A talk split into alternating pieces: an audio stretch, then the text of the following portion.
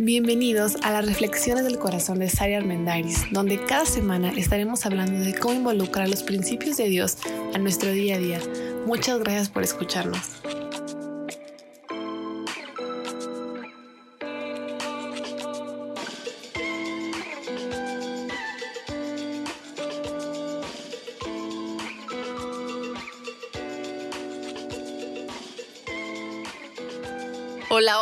Bienvenidos a este nuevo episodio. Estoy muy contenta de tener un episodio especial. Hemos hablado muchísimo tiempo acerca de inteligencia emocional, relaciones interpersonales, pensamientos negativos y sobre todo de esta cuestión de disciplinar nuestra mente para poder tener mejores resultados en la vida de todos los días. Y el día de hoy quiero que platiquemos con, un invitado especial acerca de cómo tener mejores resultados en las decisiones de todos los días. Así que Gerardo Berrones, muchas gracias por estar aquí el día de hoy. De nada. Oye, me tiene muy impresionada un concepto del que has estado platicando y que hemos estado platicando tú y yo últimamente, porque yo hablaba en uno de los episodios acerca del pensamiento negativo y de cómo eh, tenemos que tratar de evitar esos pensamientos negativos que son como hormiguitas que luego consumen nuestra mente. Pero en algún punto tú me dijiste que tú no estás de acuerdo ni con el negativo, pero tampoco con el positivo, que es luego lo que creemos que lo contrarresta. Cuéntame. Hola, ¿qué tal? ¿Cómo están todos? Eh, pues sí, básicamente se cree o siempre se ha creído que para contrarrestar un pensamiento negativo es necesario eh, pensamiento positivo. Sin embargo, eh, el día de hoy quiero, quiero presentarles esta, esta teoría que particularmente encontré de un eh, consejero estratégico de varios deportistas elite, que tiene que ver con el pensamiento neutral y cómo el pensamiento neutral nos puede ayudar a recuperar el control en nuestras vidas. ¿Cómo? O sea, porque yo hemos platicado mucho de que no se trata nada más como de controlar esos pensamientos negativos. O sea, ¿con qué los sustituyes? ¿De eso es lo que se trata esto? Sí, mira, todo surge de un, todo surge de un plan. Eh, estamos acostumbrados a, hacer planes en nuestra vida. Eh, bueno, la mayoría de nosotros estamos acostumbrados a hacer planes en nuestra vida y tenemos planes operacionales que nos llevan eh, pues una serie de pasos con los cuales vamos a intentar llegar de un punto A a un punto B, de un objetivo a un eh, final, que pues, básicamente son propósitos como los que hacemos cada año nuevo. O sea, bajar de peso, pagar las tarjetas de crédito. Ser mejor papá, ser mejor esposo, o sea, planes y ideas que tenemos y desarrollamos planes para tratar de llegar a esos objetivos.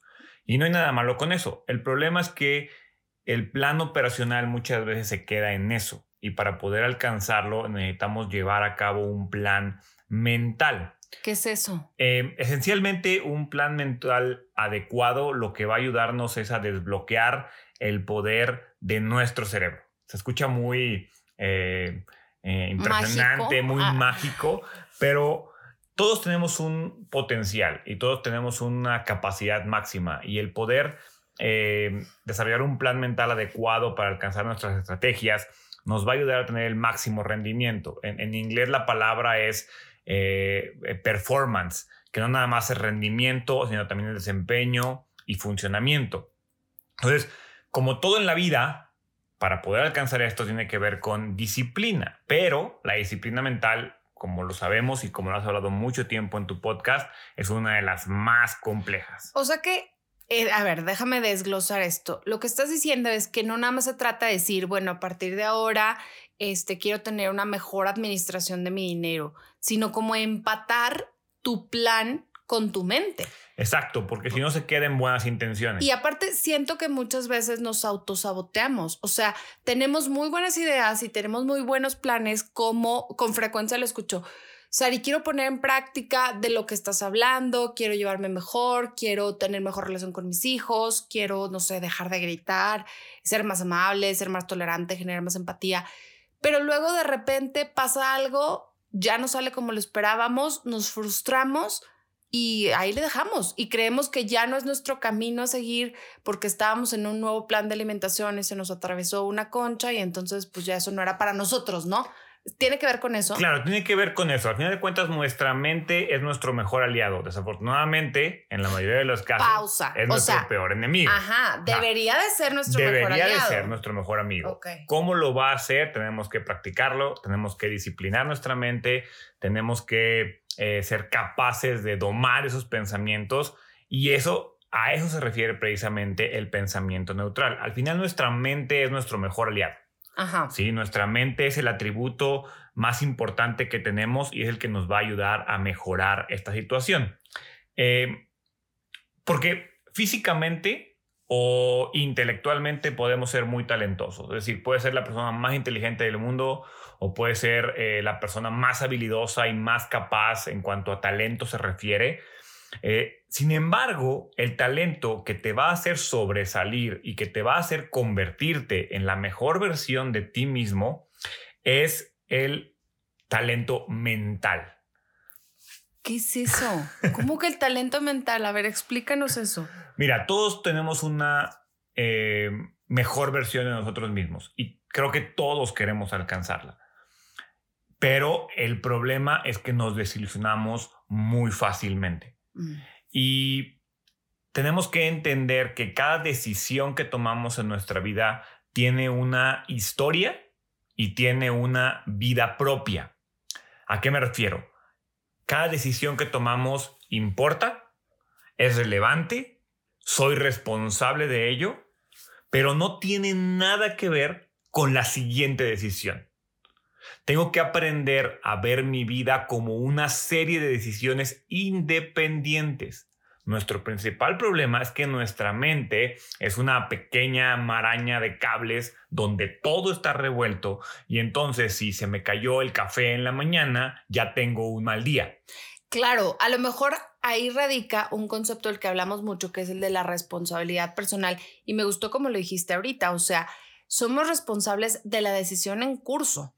Correcto, de la decisión del momento. O sea, en este momento, porque si, no sé, tomé una mala decisión en la mañana, digo, lo del café, bueno, pues es accidente, pero luego de repente tomo una mala decisión con mis hijos, con mi esposo aquí presente o con alguna persona o en el trabajo y creo que entonces pues ya, ya valió. Se arruinó la relación. Tomé esa decisión buena o mala y después mi día está pensando y basándose en esa decisión que tomé, fue buena, fue mala, y entonces entro en un torbellino en la cabeza donde ya no estoy pensando en lo que viene, sino en la decisión que ya tomé. Oye, aparte, siento que ni arreglas la que sigue, ni arreglas lo pasado. O sea, solo te quedas como atorado. Como les dije en un principio, esta teoría o esta, esta idea surge de un consejero estratégico de deportistas, donde al fin de cuentas, ¿por qué surge ahí? Y se me hace algo lógico, es porque los deportes los puedes separar en partidos, jugadas, minutos, situaciones. Y entonces este cuate lo que nos dice es, se trata de que tú separes cada jugada, cada turno al bat, cada serie ofensiva, cada kilómetro que corres, cada kilómetro que nadas, cada situación o entrenamiento que tienes, lo separes del anterior, no porque tuviste un mal entrenamiento, un mal kilómetro, un mal turno al bat, tiene que afectar el que sigue. Entonces, este, esta situación tiene que ver con el pensamiento neutral. Ahora, ¿qué es el pensamiento neutral? Porque esa es la clave y eso es lo que creo que tenemos que hablar en este momento. El pensamiento neutral es una estrategia que se basa en algo con lo que todos batallamos. Yo batallo con eso, estoy seguro que tú batallas con eso y estoy seguro que todas las personas que nos están escuchando batallamos con eso. Y es un pensamiento libre de juicios, especialmente en situaciones de crisis o de alto estrés. Creo que tú lo has eh, platicado algunas veces en tu podcast con respecto al prejuicio y cómo llegas ya con un prejuicio a varias situaciones. A veces tiene que ver con personas, pero a veces tienes un prejuicio personal a odio los lunes. O, ah, no me gusta, yo no soy una morning person. No, o soy muy mal honesto, o sea, me acaban de dar una nueva labor en el trabajo y me pidieron algo en lo que siempre he sido terrible y a lo mejor nunca lo has pasado, pero sientes que vas a ser terrible. O, y, eso lo sientes o lo piensas basado en situaciones anteriores tuyas o que alguien más te ha contado o que alguien más ha experimentado y que tú conoces. Entonces ahí entra el pensamiento neutral.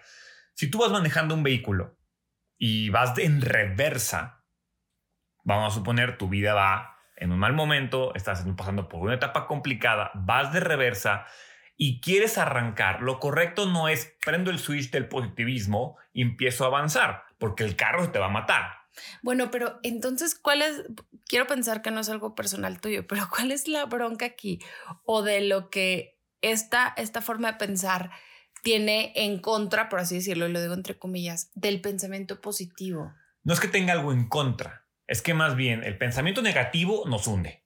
Sí, claro, como que ahí todos estamos, de acuerdo. pero irnos al pensamiento positivo es todo va a salir bien. O yo puedo hacer todo. O incluso bíblicamente hablando, un concepto que muchas veces saca de contexto es todo lo puedo en Cristo que me fortalece. Eso es el pensamiento positivo, es creer que todo va a salir bien. Y no necesariamente todo va a salir bien, pero eso no quiere decir que no todo me pueda servir. Mm. Ahí es donde entra el pensamiento neutral. El pensamiento neutral es eh, reconocer y sobre todo aceptar que el pasado es irrevocable, que no lo puedo cambiar con mantras, que no lo puedo cambiar con buenas intenciones, que no importa lo bueno o lo malo que haya sido, el pasado ya pasó. Claro, y aún las decisiones que yo tomé, pues ya ni modo, o sea, ya fueron.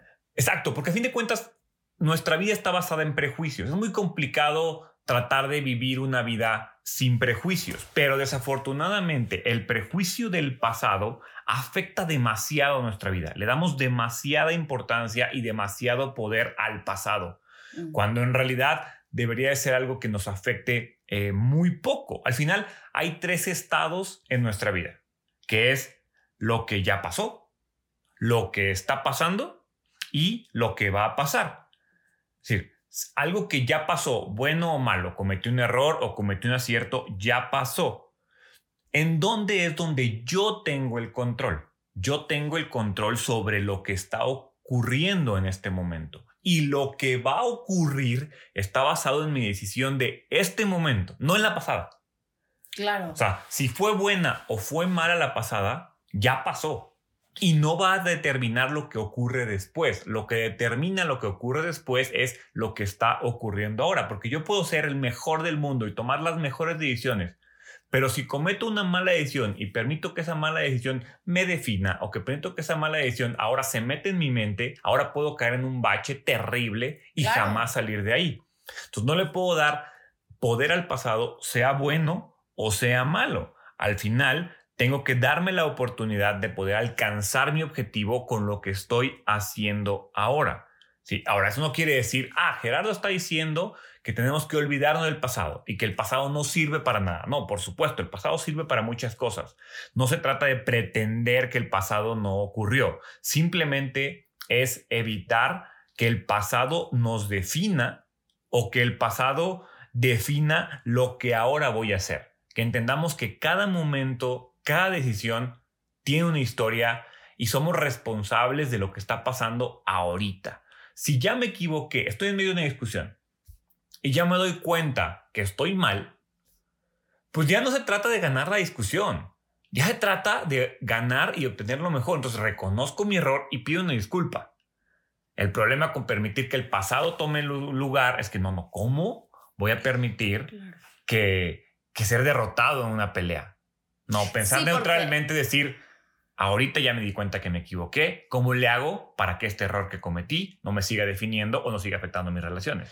Porque cuando te dejas definir, como dices, pues ahorita dices, no, o sea, tengo que ganar porque nunca me dejan ganar y porque ya me toca y porque me han dicho que hay que empoderarme y lo que sea, ¿no? Entonces, no estás siendo 100% responsable del momento ni la decisión del momento. Y bien, tú lo dijiste, o sea, me toca ganar porque me han dicho que no me debo dejar. Entonces son prejuicios del pasado que estoy dejando que afecten mi presente y sobre todo que influyan demasiado en mi futuro. Oye, aparte me llama la atención porque es ser irresponsable porque luego lo vamos a usar como excusa. O sea, luego vamos a decir, híjole, es que como ya metí la pata, como ya la regué, como ya, no sé, cometí un gran error en el trabajo o como ya fracturé la relación, pues ya ni modo, o sea, esto ya, ya es lo que me toca, ¿no? O sea, ya me toca vivir con esto que sigue. Pero en realidad, a lo mejor si tenemos el valor y como dijiste, la disciplina mental y pues física para llevarla a cabo, de confrontar la situación y decir, ok, hasta aquí, o sea, eso no me define y tomo una nueva decisión. Pero tal vez es porque las vemos como que todo es una gran decisión en vez de separarlas. Le tenemos demasiado miedo a las consecuencias de nuestras decisiones. Entonces, tú lo acabas de decir, en el trabajo cometí un error y te lo digo como alguien que ha tenido gente a su cargo, no hay peor cosa que alguien que trata de ocultar una mala decisión. O sea, al final de cuentas, ya te equivocaste, ya cometes el error, acércate y di, me equivoqué. Porque entonces, de esa manera, todos podemos comenzar a trabajar en la solución, juntos. El problema está en que, chin, me equivoqué, ¿cómo le hago para que nadie se dé cuenta? Y eso es en el trabajo, pero también en la familia. o también en nuestras relaciones personales y con nosotros mismos. Cometí un error personal, no, ¿cómo lo hago para que nadie se dé cuenta? Nos afecta demasiado lo que piensan las demás personas, las demás personas. Entonces, al final, eso se trata de ser consciente de, de que existe el pasado, no lo puedo dejar atrás, no lo puedo olvidar, no lo puedo borrar. Ahí está, ahí estuvo y me, y me, me permite evaluarlo, me da información del pasado, pero se trata de estar plantado en el presente. Sí, soy consciente del pasado, estoy plantado en el presente, pero tengo solo el control de la siguiente decisión que voy a tomar. No tengo el control de esas 50 decisiones que voy a tomar en el día. Solo tengo el control y, ese es lo que tenemos que entender, que el, el único control que yo tengo es el control de la siguiente decisión o comportamiento que voy a tener.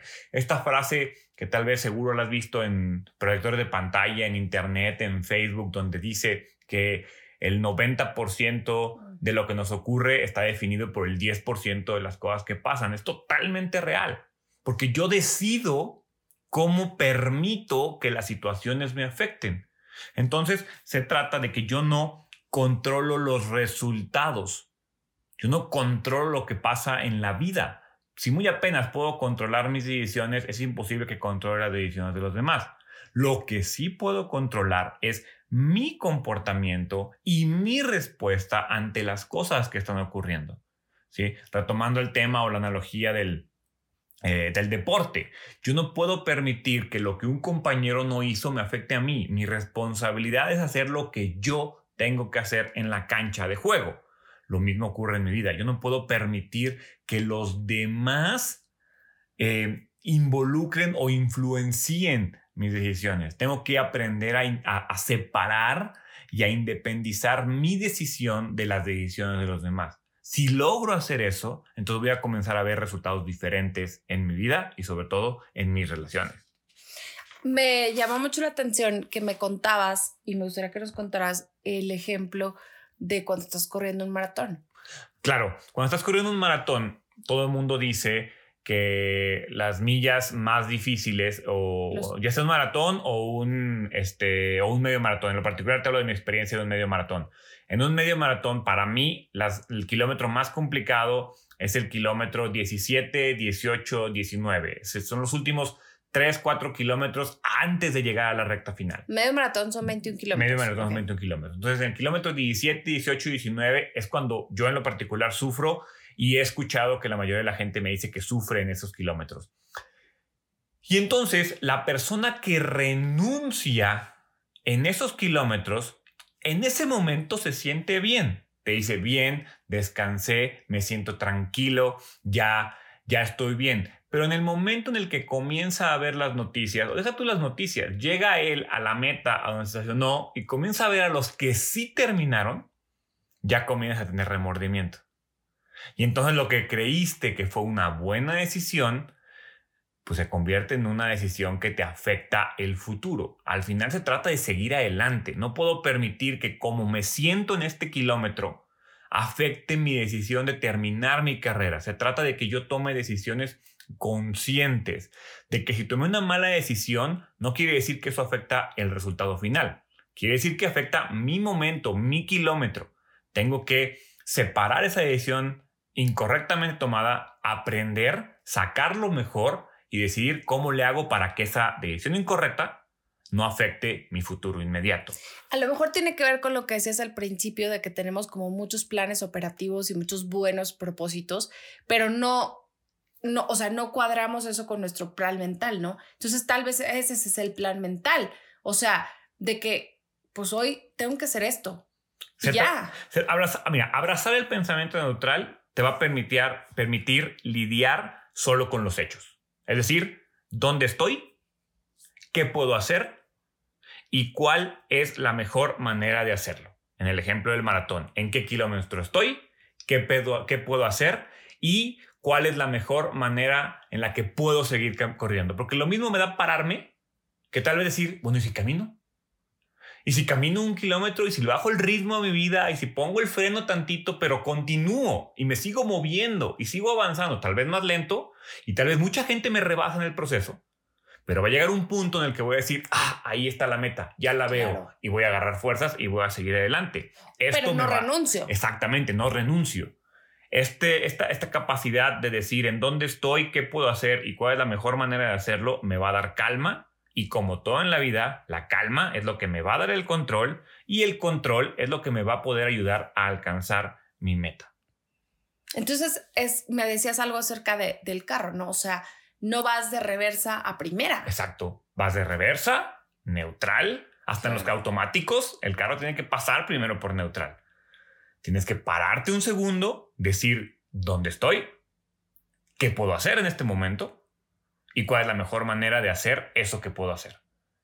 Y le das para adelante. Sabes que creo que muchas veces menospreciamos el tiempo de calma y menospreciamos este tiempo neutral de, de tratar de ser un poco más racionales, porque siento que si estás pasando por pensamientos negativos o por un momento de mala racha o un bache, dices, no, no, ya se acabó, se acabó. A partir de ahora todo va a funcionar. A partir de ahora ya, eh, ya no me voy a sentir triste. A partir de ahora ya voy a ser súper amable con todo el mundo. Pero bueno, o sea, si tienes 35 años gritoneando, pues no vas a cambiar automáticamente a ser amable y voz dócil y como si nada, ¿no? O sea, te va a llevar tiempo y entonces a la primera que pegas otra vez un grito, que dices algo que no quieres decir, te frustras y dices, no, pues ya valió, yo no estaba hecho para esto. No, o sea, es pausa. Es pausa. Lo pasado no me define. ¿Qué puedo hacer ahora? ¿Y cuál es la mejor cosa o la mejor manera de hacerlo? Leí un versículo en la Biblia, en, Mateo 6, versículo 34. Dice, no se preocupen por el mañana, porque el día de mañana traerá sus propias preocupaciones. Los problemas del día de hoy son suficientes por hoy. Es decir, ¿qué puedo hacer hoy? Y cuál es la mejor manera de hacer eso que puedo hacer. Si lo tengo que hacer mañana, mañana me preocupo. Hoy me preocupo por lo que hoy puedo hacer. Sí, por la responsabilidad que tienes de hoy y sobre todo lo que dijiste de que eres o sea, somos responsables de mi siguiente conducta y de mi siguiente decisión. Entonces, ya sea para hacer un nuevo plan de negocios, para mejorar tus finanzas, para em, arreglar algo en tu matrimonio, para lo que sea, es hoy que tengo que decidir.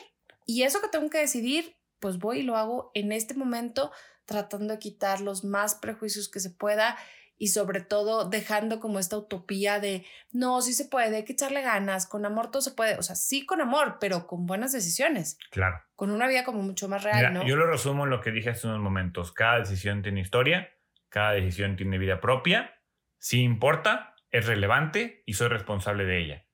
Pero la decisión del momento no tiene nada que ver con la siguiente decisión. Si yo aprendo a hacer independientes mis decisiones de las que siguen, voy a poder equivocarme sin afectar al resto de mi vida. Claro, sabes que creo que Dios así nos trata.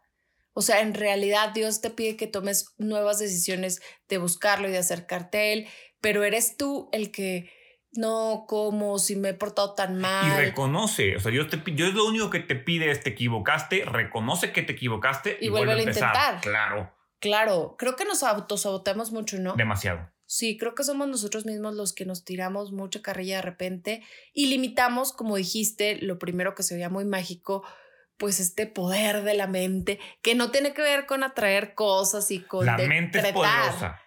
Claro. Pero como cualquier músculo hay que entrenarlo. Claro. No va a ser de la noche a la mañana un pensamiento positivo va a cambiar mi vida.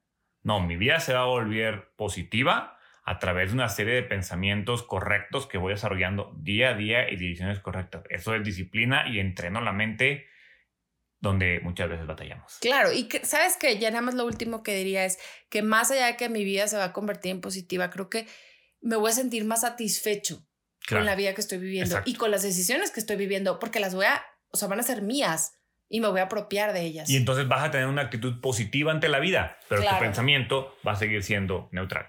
Claro. Oye, muchísimas gracias. De nada. Muchas, muchas gracias. Pueden seguir aquí a Gerardo Berrones en arroba Sague Berrones. Sague Berrones en Instagram. Síganlo porque eh, está desarrollando mucho material, contenido, sorpresas, cosas padrísimas. Y bueno, si les gustó lo que escucharon el día de hoy, que a mí me tiene encantada, te invito a que lo compartas. Nos puedes encontrar en arroba del corazón de Sari en Instagram y puedes descargar este podcast en Apple Podcast, en Spotify, donde tú quieras. Escúchalo, compártelo y mantente al tanto porque tenemos muchas cosas que platicar y que estar ahí eh, interactuando los unos con los otros. Me encanta saber de nuestra comunidad y bueno, nos escuchamos, reflexionaremos juntos la próxima semana. Eh, gracias Gerardo. De nada. Que tengan, que tengan muy muy bonito día y bueno, seguimos ahí al pendiente. Hasta luego.